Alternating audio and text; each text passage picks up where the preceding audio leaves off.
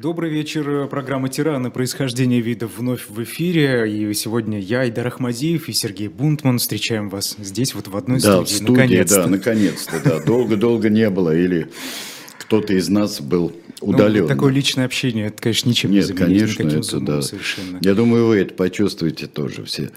Да, а. но сегодня у нас э, персонаж очень интересный. Вот тут уже его с Чаушеску сравнивают во всем чате. Можно ну, ли?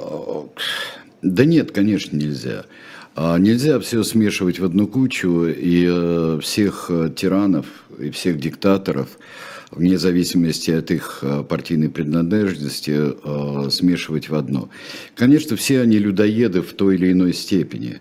И степень людоедства я бы тоже не хотел измерять. Давайте каждый себе выстроит иерархию, кто гажа.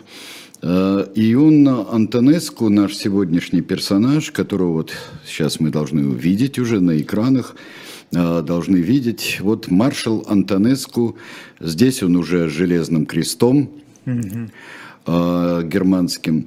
Он был сын, то есть у него такая тривиальная карьера. Родился он 14 июня, ну, 2 июня по новому стилю потому что страна, вот здесь дата рождения из, известна да, точно. Да, да, да. Ну, ну все, человек из семьи, семьи землевладельцев, не внебрачный сын, но это э, не веселее было для человечества если сравнивать его с э, диктаторами-бастардами, у которых непонятно, кто когда родился.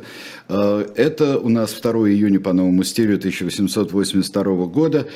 И э, он прошел вот такую военную школу, очень логичную. Он учился в, окончил училище пехоты и кавалерии в Бухаресте. Он э, сразу себя проявил как э, человек очень жесткий, э, потому что одно из первых упоминаемых его военных, ну так, условно военных дел, это подавление восстания 1907 года, где Антонеску отличился и был назван там красным и палачом из-за цвет своих волос. Вот это не политическая принадлежность. Э, и он приказал э, стрелять, э, наверное, не сомневаясь, потому что последующие его жизненные устои и действия не дают нам права полагать, что он сомневался в каких-то таких простых вещах, как стрелять по толпе, например, где погибло 26 человек. 26 человек – это первый вот такой результат Иона Антонеску. Ион Антонеску воюет на Румынском фронте, на знаменитом, в, э, ты, э, на стороне Антанты. Румыния воевала тогда. Румыния довольно молодое государство тогда было. Э, ориентировано, хотя семейно, там Гогенцоллерная, Зигмарингены, династия, которая правила Румынией, но ориентированная на Антанту, на Францию, Великобританию изначально. То есть он воюет против австрияков. Он повышается в звании, и он а, участвует с военной стороны, от Румынии он участвует в Парижской конференции после Первой мировой войны. И там заявляет о себе как румынский не только националист, но я бы сказал, что еще поборник модной ныне исторической справедливости. Mm-hmm. Он э, сразу стал говорить, что вот э, здесь часть Румынии, это румынская земля, принадлежит часть Венгрии, э, часть Сербии. Почему я этого не понимаю вообще, почему? А, здесь, э, ну, это разделенно. А эти высказывания впервые когда? Это на Парижской конференции, Париж... это вот Версальская, это вот mm-hmm. там он выступил, и а, поэтому его а, генерал Петен, не, не Филипп Петен, а Виктор Петен, mm-hmm. когда его собирались назначить, Иона Антонеску, королевское правительство собиралось назначить военным атташе в Париже, он сказал, нет, только не этого. Зачем нам этот националист, ксенофоб, человек, который идет в, в разрез э, со всеми устремлениями Антанты и со всеми устремлениями э, Парижского мирного договора? Зачем он нам нужен? Ну ладно, в 2020 году не получилось, в 2023 получилось. Он был и аташе военным и в э, Париже, э, был в Бельгии, учился он, э, дальнейшее образование получил в Сен-Сире, в Академии французской военной знаменитой э, академии. И э, постепенно переходил на разнообразные посты, э, был и строевым командиром, был он и э, в правительстве отвечал за военные дела в той или иной должности. Ну, в конце концов, в конце 30-х, в 1937 году он станет министром обороны. Как так вышло? Учитывая ну, его а, идеологию, а так скажем. Нет, учитывая то, что он а, румынский националист, ну и что? Румыния, давайте посмотрим, что такое Румыния у нас э, сейчас. Не географически, а исторически в то время. Румыния, как страна Антанты, э, вышла и, э, ну, со своей большой очень территорией. Венгрия, как часть Австро-Венгрии, не получила свой кусок Трансильвании и знаменитая Семиградье – а, никуда не ушло от них, о котором мы говорили, когда о Дракуле, вот это а, были у нас повествования о семи саксонских городах, то есть такая спорная территория. Мы увидим, что Трансильвания это всегда больной вопрос, э, вплоть до правления Чаушеску mm-hmm. и румынской революции, все в Темешуаре, в Темешвар, который э, по-венгерски э, Гогенцоллернов, Зигмарингенов там правит. И э, очень э, такая скандальная история происходит в, в румынской королевской семье, потому что старший сын короля Фердинанда и наследник престола э, Кароль, он, э, ну, я не знаю, кто его мог затмить своими приключениями. По скандальности своей у него даже больше приключений, э, чем когда-то во времена Виктории у принца Уэльского Эдуарда который был э, знаком со всем, по-моему, женским населением континентальной Европы, э, гулял как мог, э, но при этом стал королем уже достаточно пожилом возрасте. А Кароль гуляет на прополую. Просто его, он, говорят, он просто был неистовый человек, у него какое-то бесчисленное количество любовниц могло быть одновременно. Давайте да. зафиксируем, какие это годы, чтобы Это, э, это 20, 10-е, 20-е. Угу. В 20 году он женится и э, вот считает, что план выполнен и обязанности его исполнены. Э, женится, у него рождается сын Михай. Запомним его. Вот сейчас мы посмотрим на Кароля, да, дайте нам Кароля, вот красавец, вот наш э, Кароль. Э, такой во всех орденах, во всех лентах и крестах. Э, и каска с султаном в парадной форме он тут представлен.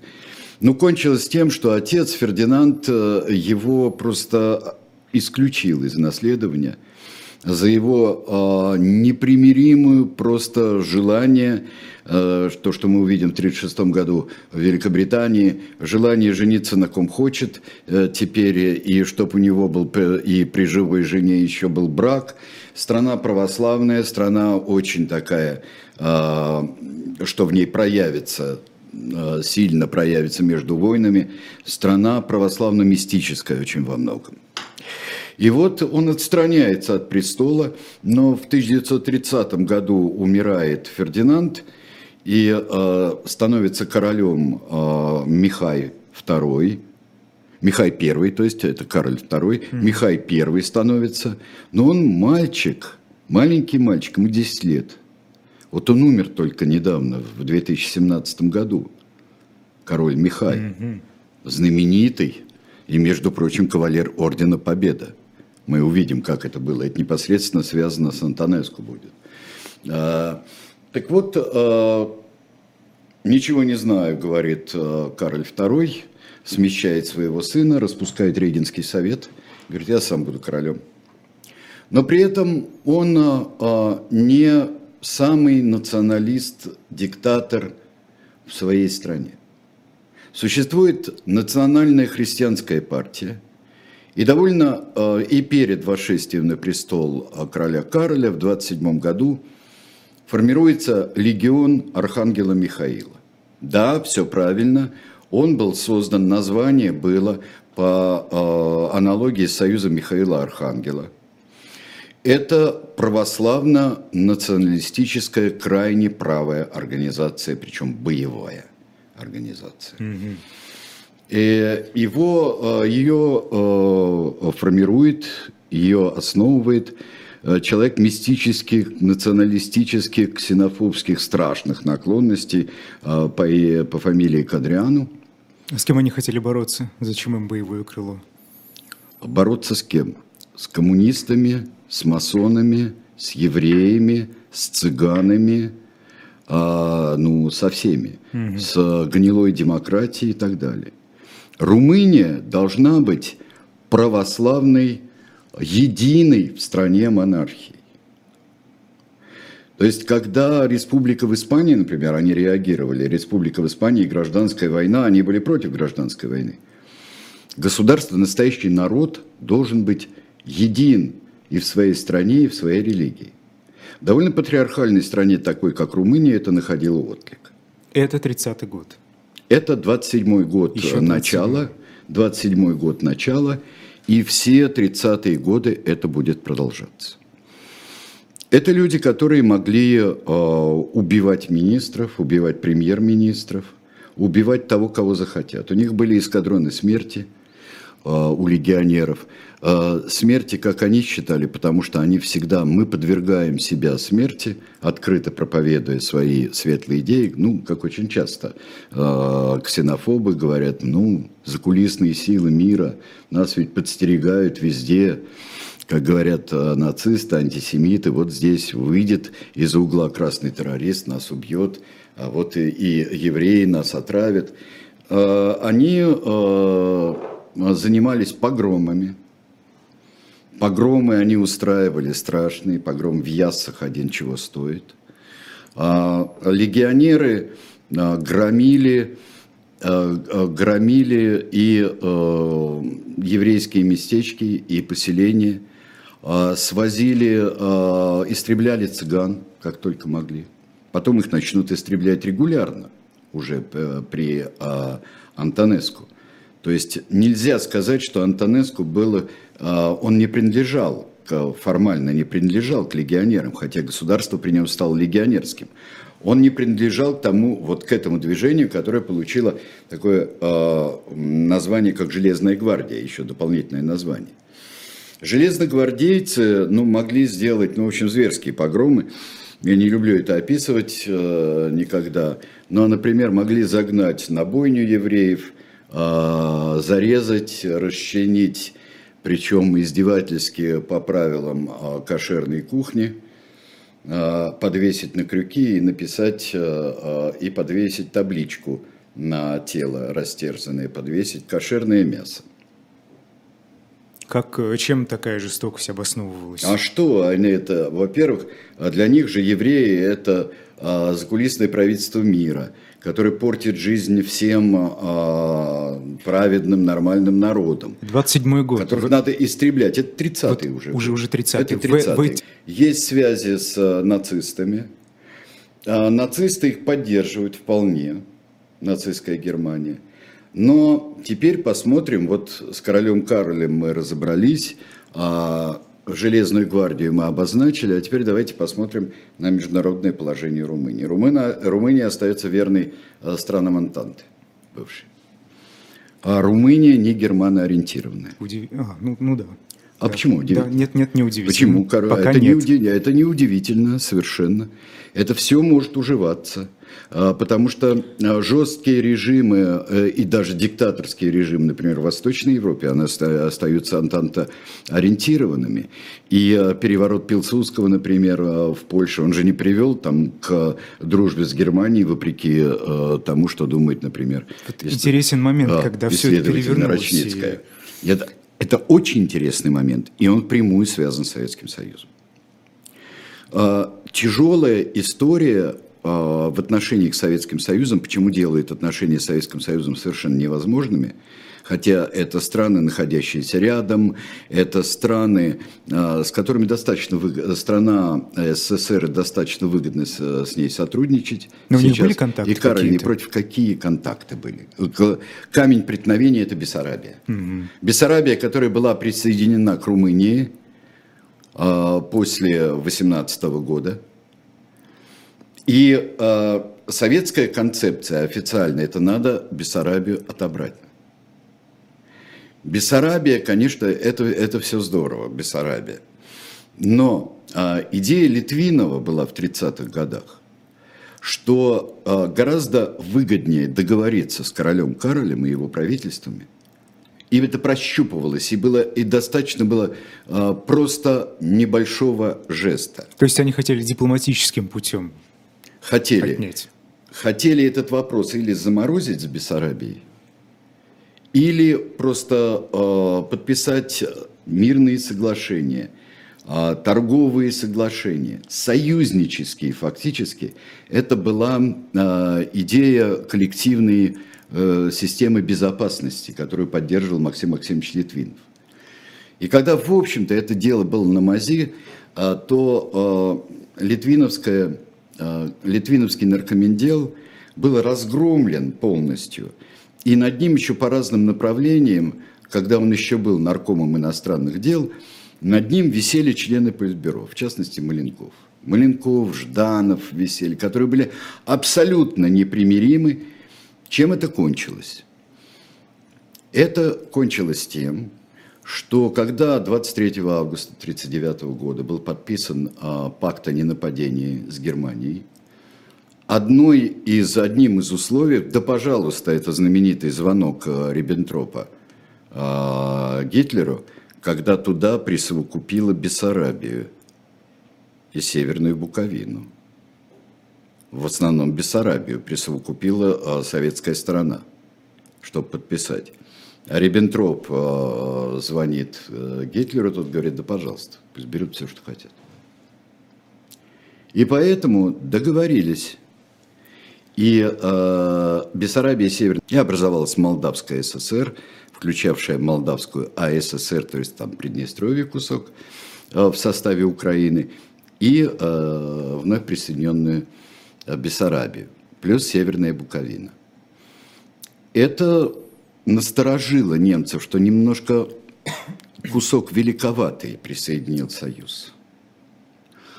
И в сороковом году в сороковом году, к осени сорокового года, когда разрабатывался уже план, начинал, но не был подписан, был разработан, но не был подписан план Барбаросса, что э, после финской войны, когда такой э, приятель, как Советский Союз, показался, а, не очень надежным, б, не очень сильным. Все равно э, это была передышка в основном для Гитлера, и то, что войну в 1939-м против Советского Союза, вопреки тому, чему становится принятым сейчас учить, он не мог начать большую войну.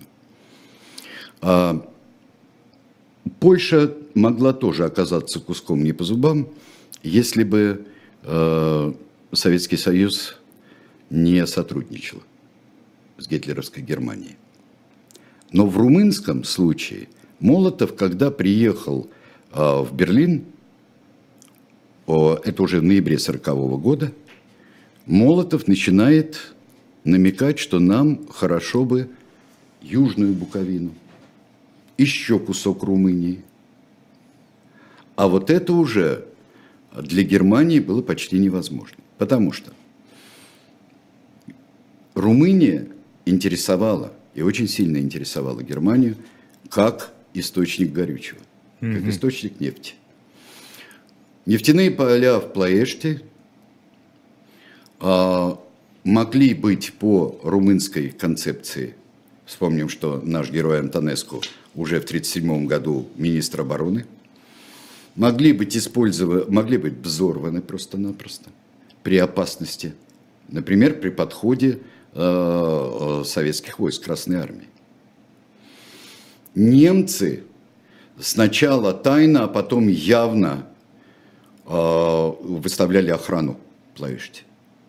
Как знаменитый описывается туристический пароход по Дунаю, где германские якобы туристы были все время вот там вот курсировали и были готовы высадиться для того, чтобы защищать Плоешти. Для того, чтобы окружить Плоешти и не дать румынам самим взорвать.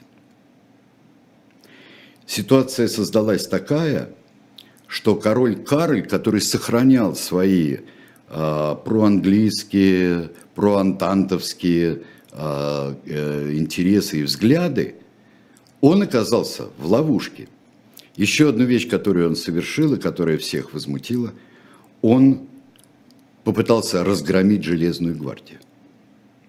Вот, извините меня, вертопрах вертопрахом, и был, э, было расстреляно, если я не ошибаюсь, 13 руководителей Железной гвардии, и в главе э, Скадряну. Угу. Но тут, вслед за этим, это антинациональное поведение. Он санкционирует передачу э, «Не сопротивляется румынская армия», когда э, занимают Буковину, когда занимают, э, занимают Бессарабию, не сопротивляется румынская армия, и э, это национальное предательство. Короля Карля свергают. Железная гвардия и Антонеску, и армия во главе с Антонеску. Они провозглашают королем э, Михая. Но Михай никто самого. почти. Да, ему 20 лет, ему 20 лет, и он, в общем-то, ничего Никто, не имеется в виду, далек от политики совершенно? От а, в принципе, пока далек от, от политики.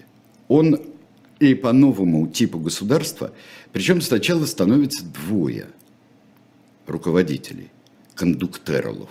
Угу. Откуда? Дво, два вождя.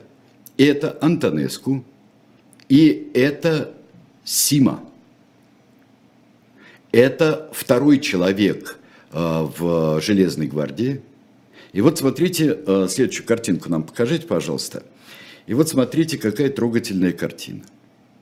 Под э, портретом я взял немножко покрупнее. Вообще эта фотография – это портрет Кадриану, героя, жертвы, мученика Железной гвардии.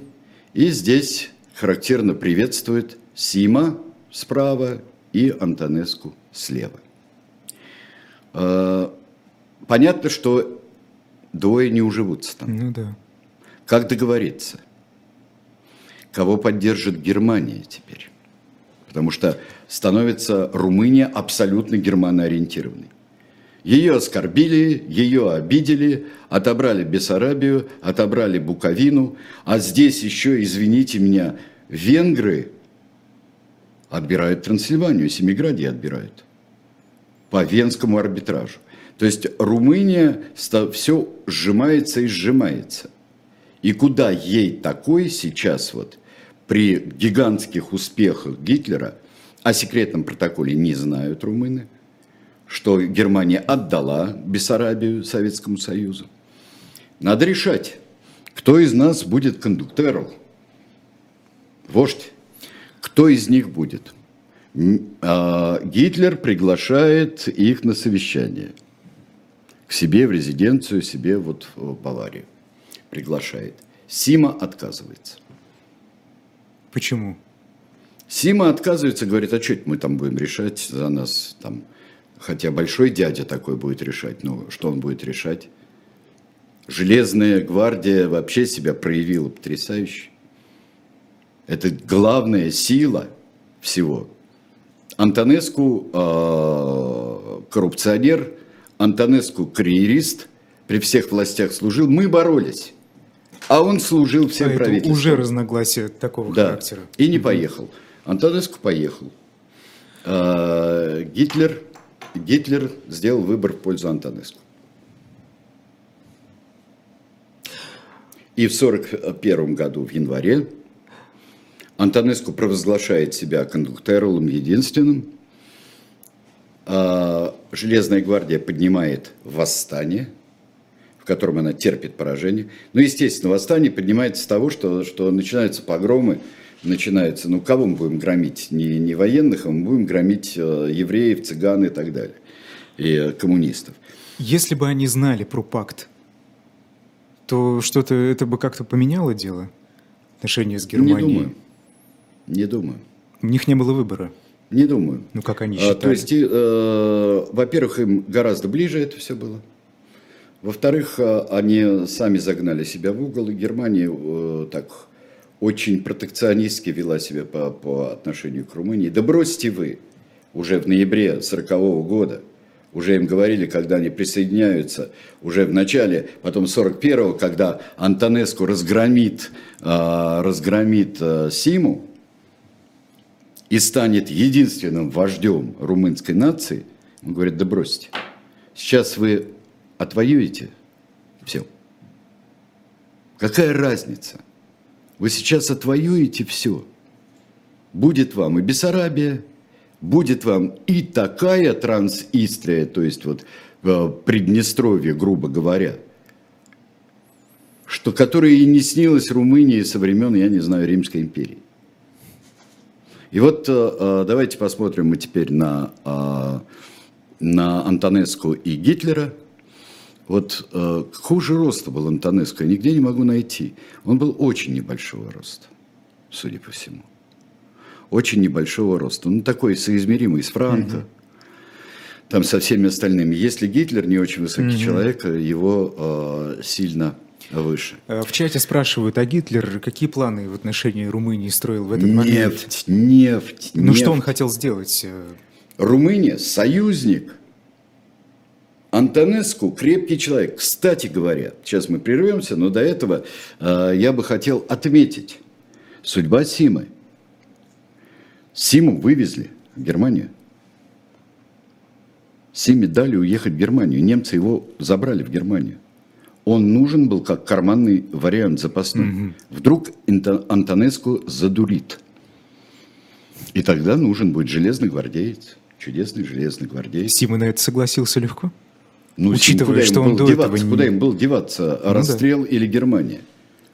Выбора-то особого нет. Вообще это такая, конечно, организация, которая даже и Гитлеру казалась подозрительной. И вот почему. Потому что она была очень а, конвенционально православной, такой вот христианско-мистический. Гитлер это не очень любил. У него другая мистика была совсем. Он и, ну, в общем, и румыны, что для него? В общем-то, унтерменши ну. тоже, конечно так, недочеловеки. Давайте прервемся мы сейчас, да, Айдар, и э, книжку из той же эпохи мы вам представим, а потом, э, потом мы с вами продолжим.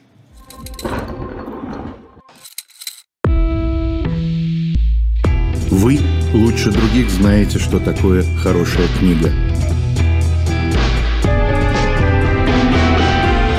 Мы лучше других знаем, где ее можно купить. Книги на любой вкус с доставкой на дом. Интернет-магазин «Shop Diletant Media».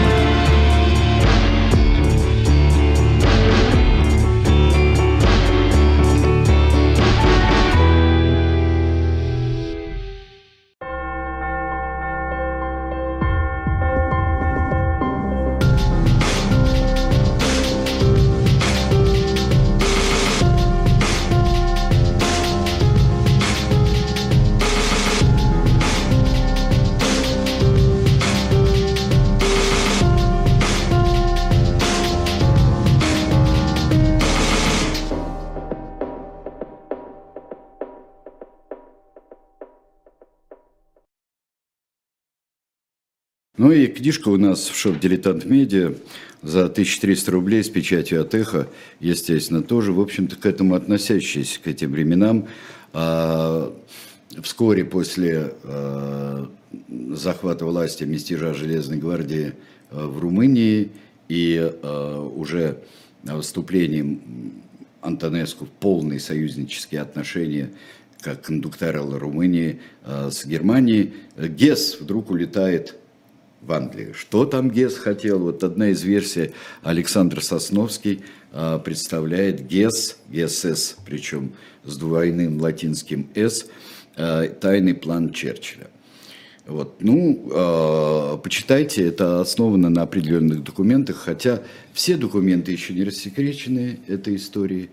Но, ну, Черчилль, версий, как, но Черчилль, как мы знаем, в общем-то, э, не воспринял все то, что хотелось британскими определенными силами и правами договариваться о сепаратном мире, Черчилль это не воспринял. Ну, собственно, для любителей детективов это да. идеальная книга. Да, shop.diletant.media. Да. Э, переходите и покупайте. Вернемся в Румынию. Как два национализма, если это можно так сказать, существовали? Вот, ну, Вот сейчас началась идиллия. Сейчас между Германией и э, Румынией сейчас началась да. идиллия. А Антонеску левую сторону Днестра, причем так далеко, включая Одессу. Румынская армия участвует в боях за э, Крым, за Севастополь. Румынская армия устраивает вот эту самую трансистрию свою, румынский протекторат устраивает на побережье Черного моря э, и с центром в Одессе. Э, так что Тирасполь, Одесса были последовательно заняты. Это есть об этом книга Будницкого, замечательная совершенно. Э, это было очень страшно. Всего э, истребление цыган и евреев в самой Румынии шло уже достаточно давно под руководством э, Железной гвардии, и Антонеску этим вполне руководил, и так что эти вещи с него сняты быть не могут. Знаете, какая была попытка снять э, с него какие обвинения? А, обвинения в преступлении против мира, то есть то, что он начал войну – как же он начал войну, когда это был освободительный поход, освобождение Бессарабии, Буковины и, э, скажем так, куска вот, Трансистрии от э, советской оккупации. И вот это попытались сделать в 2000-х годах. Несколько было таких вот акций. И э, арбитражный суд Будапеш... Э, Бухареста даже, э, даже выносил свое решение, но Верховный суд Румынии потом все это отменил. Это уже Румыния как член ЕС и как член НАТО, это не для Румынии. Ну вот страшные цифры истребления цыган и евреев около полумиллиона на всех территориях. Около полумиллиона – Молдавии, в Украине, везде. Э, Причем э, румыны не прибегали к индустриальным методам, а на оккупированных землях там они вывозили, э, конечно, из Румынии вывозили в Германию евреев, вывозили в генерал-губернаторство в Польшу, отправляли в лагеря. 35 лагерей сами устроили. Но это были чудовищные вот расстрелы, э, избиения, такие как Бабиер в основном, если сравнивать. Румыния воюет. Антонеску становится маршалом в октябре 1941 года. От Румынии, которая уже, когда э, были вот южные части оккупированы, Румыния на нескольких фронтах еще сражаются, румынские войска. Это э, Новороссийск, Керчь-Новороссийск, mm-hmm. Это, э, ну, я уже говорил, что это Крым, это Северный Кавказ и потом Сталинград.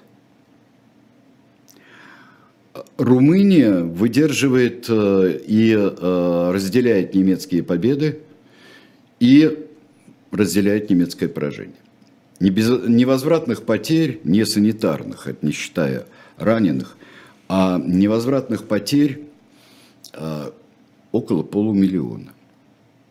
Всего, включая и раненых, включая жителей под миллион. Вот если современное а, большое население Румынии, включая а, там и после войны присоединенную, восстановленную Трансильванию, а, Румынии 19 с чем-то миллионов, около 20. Ну вот посмотрите, сколько это, сколько это будет. То есть Антонеску приводит румын, во-первых, заражает их всей ксенофобской мерзостью, всей, всеми нацистскими штучками, хотя ученые говорят, ну нет, он не фашист, он парафашист, он не совсем нацист. Что это значит? Парафашист это вот как вот Франко, это вот такое националистическо-религиозное э, течение. Но это для специалистов, я считаю, вот нельзя сказать. Вот то, что не отличало Франко, э, вот э, Франко хитрее политику вел, и у Франка только одна голубая дивизия, куда он, а, в общем-то, крайних правых а, отправил фалангистов а, туда и от них избавился таким образом. То здесь, получилось, Румыния со всей душой воюет на стороне Германии.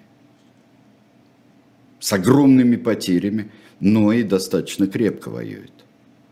И не всегда, потом, конечно, а, румынские а, войска, участки фронта, они покатились, конечно, страшно.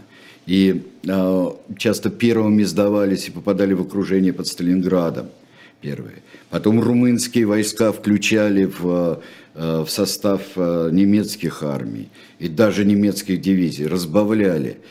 И э, все равно, конечно, Э, воинский дух э, был не тот, который требовался Рейху, если уже и э, немцы, собственно, немцы, и бежали, и отчаивались, то фронт стал катиться на юго-западе, если от нас отсюда смотреть, катиться стремительно.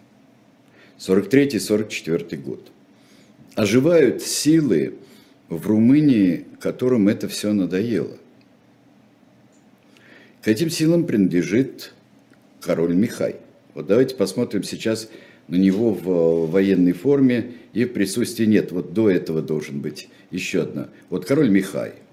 Там, э, а еще нет, он с. Нет такой фотографии у нас. Вот, вот, вот, вот, вот, вот.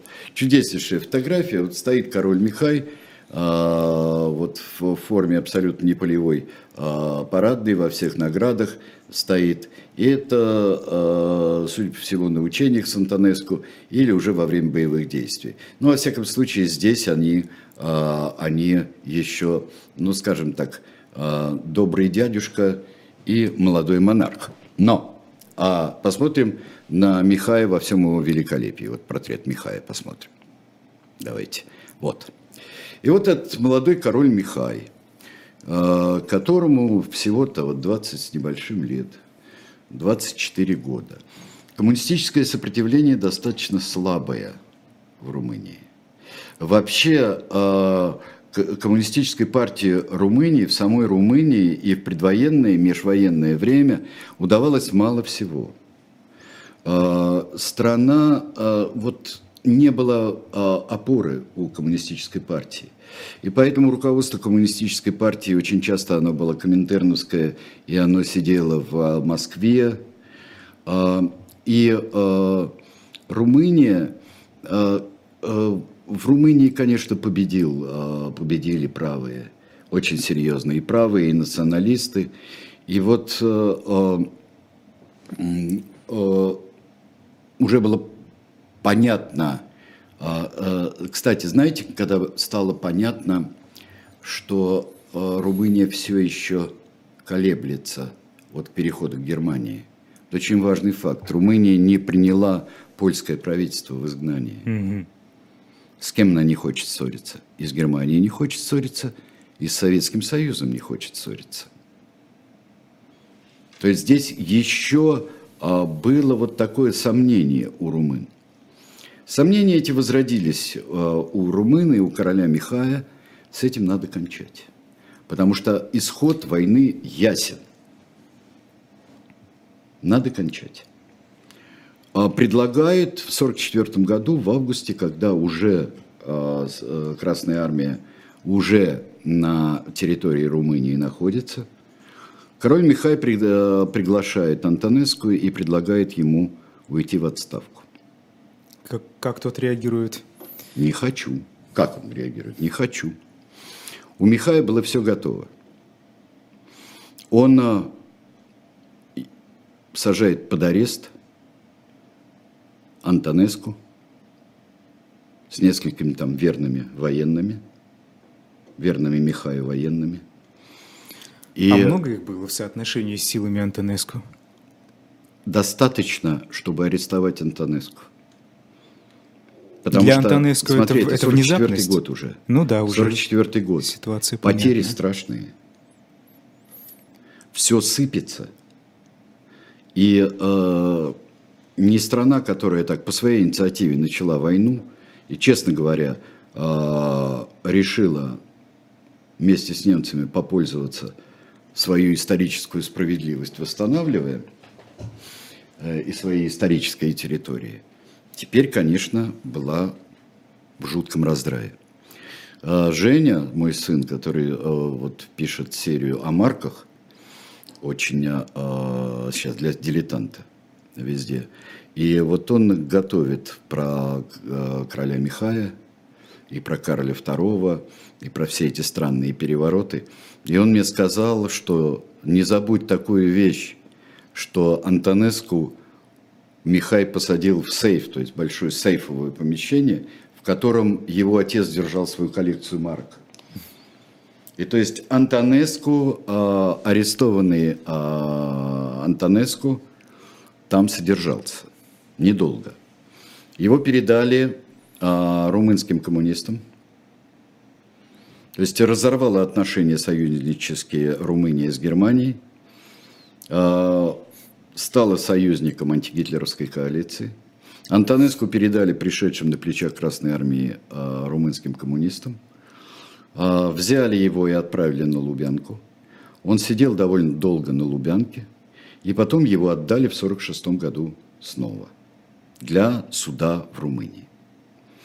На суде Антонеску выступал, а, как это восстанавливается сейчас, выступал пламенно, твердо, говорил, что он не отказывается ни от, ни от единого своего шага, и великий румынский народ, народ двойного происхождения, потомки римлян и потомки даков, и я скажу, как Сципион Африканский, все, все то, что было совершено неправильно, мое правление, и в моей армии я принимаю на себя, чтобы вы простили все ошибки тем, кто мне подчинялся.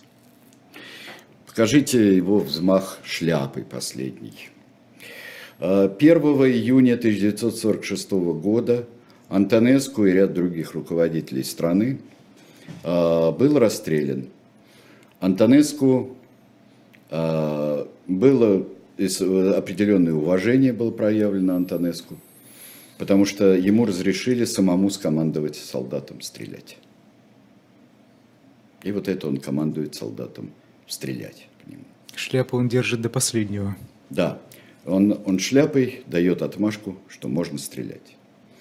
Что можно сказать о Йоне Антонеску? Это э, человек одной идеи. Военной и национальной мощи Румынии. Это для него главное. Больше для него ничего нет.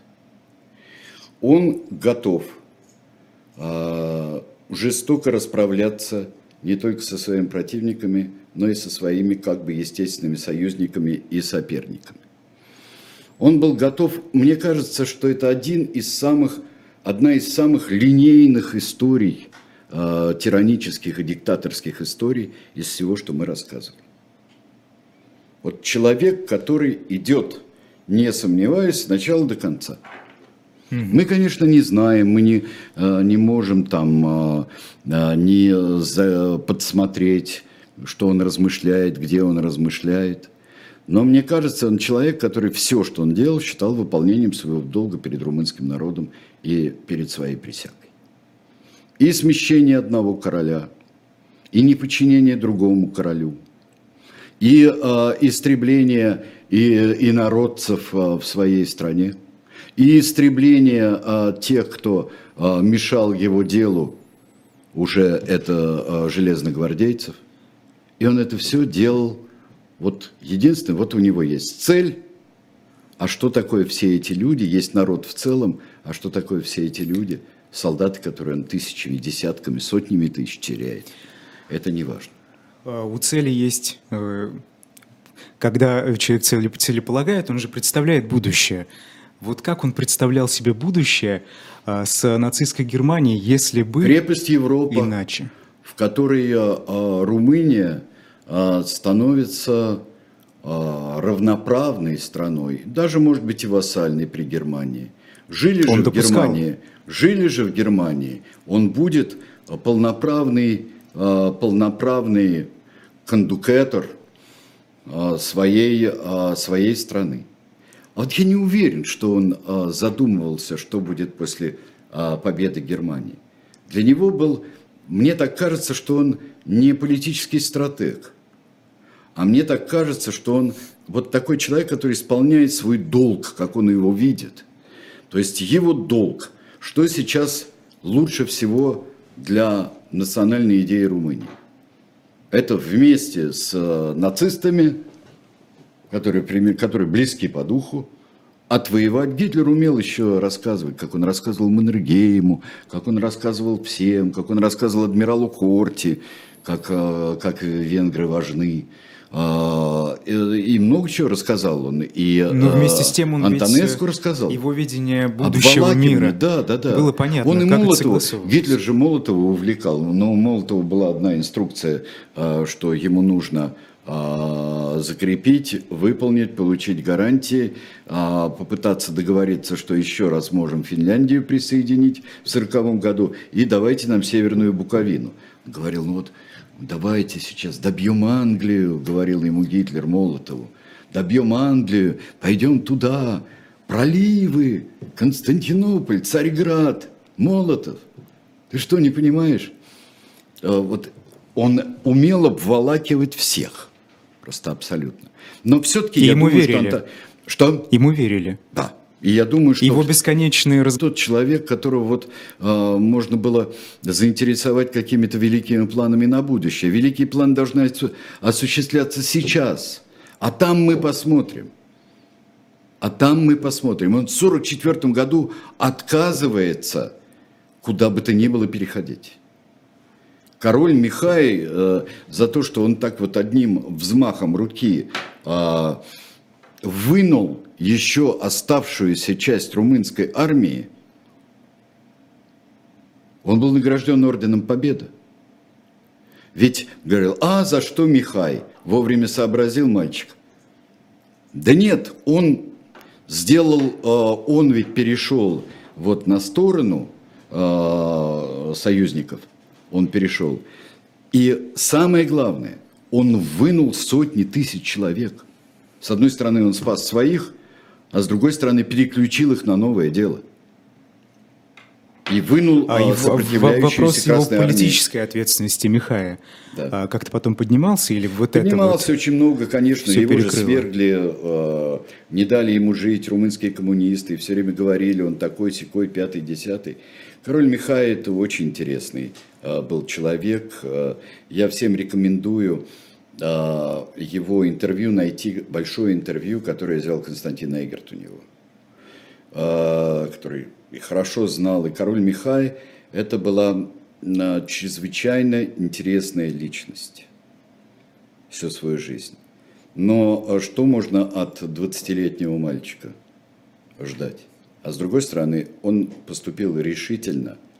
Может быть, а где вы были раньше? А что вы делали все эти там 4 года. Но он поступил вовремя. Я думаю, что Антонеску не постеснялся бы э, запереть или расстрелять короля Михая. Кстати, почему этого не произошло?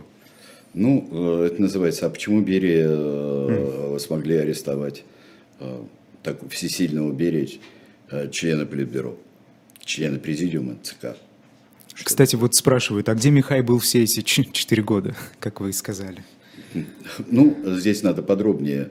А, Михай был э, в изоляции, Михай был, э, в общем-то, фактически э, никто под домашним арестом после переворота.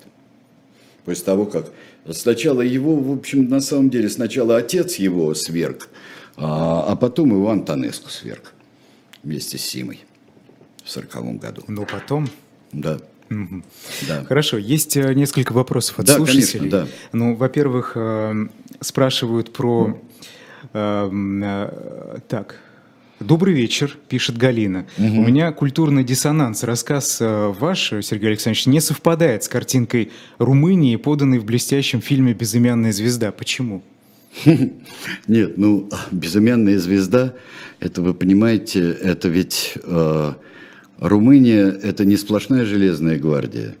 Ну, так как нельзя сказать, что вот а, можно наш Советский Союз при Сталине представить по-разному, а также и Германию 30-х годов. А безымянная звезда – это, да, конечно, Ролдавия, такой смесь Румынии и Югославии, которая экспортирует овощи, вино и скрипачей. А, да, а, с милой, хорошей жизнью, хотя вполне.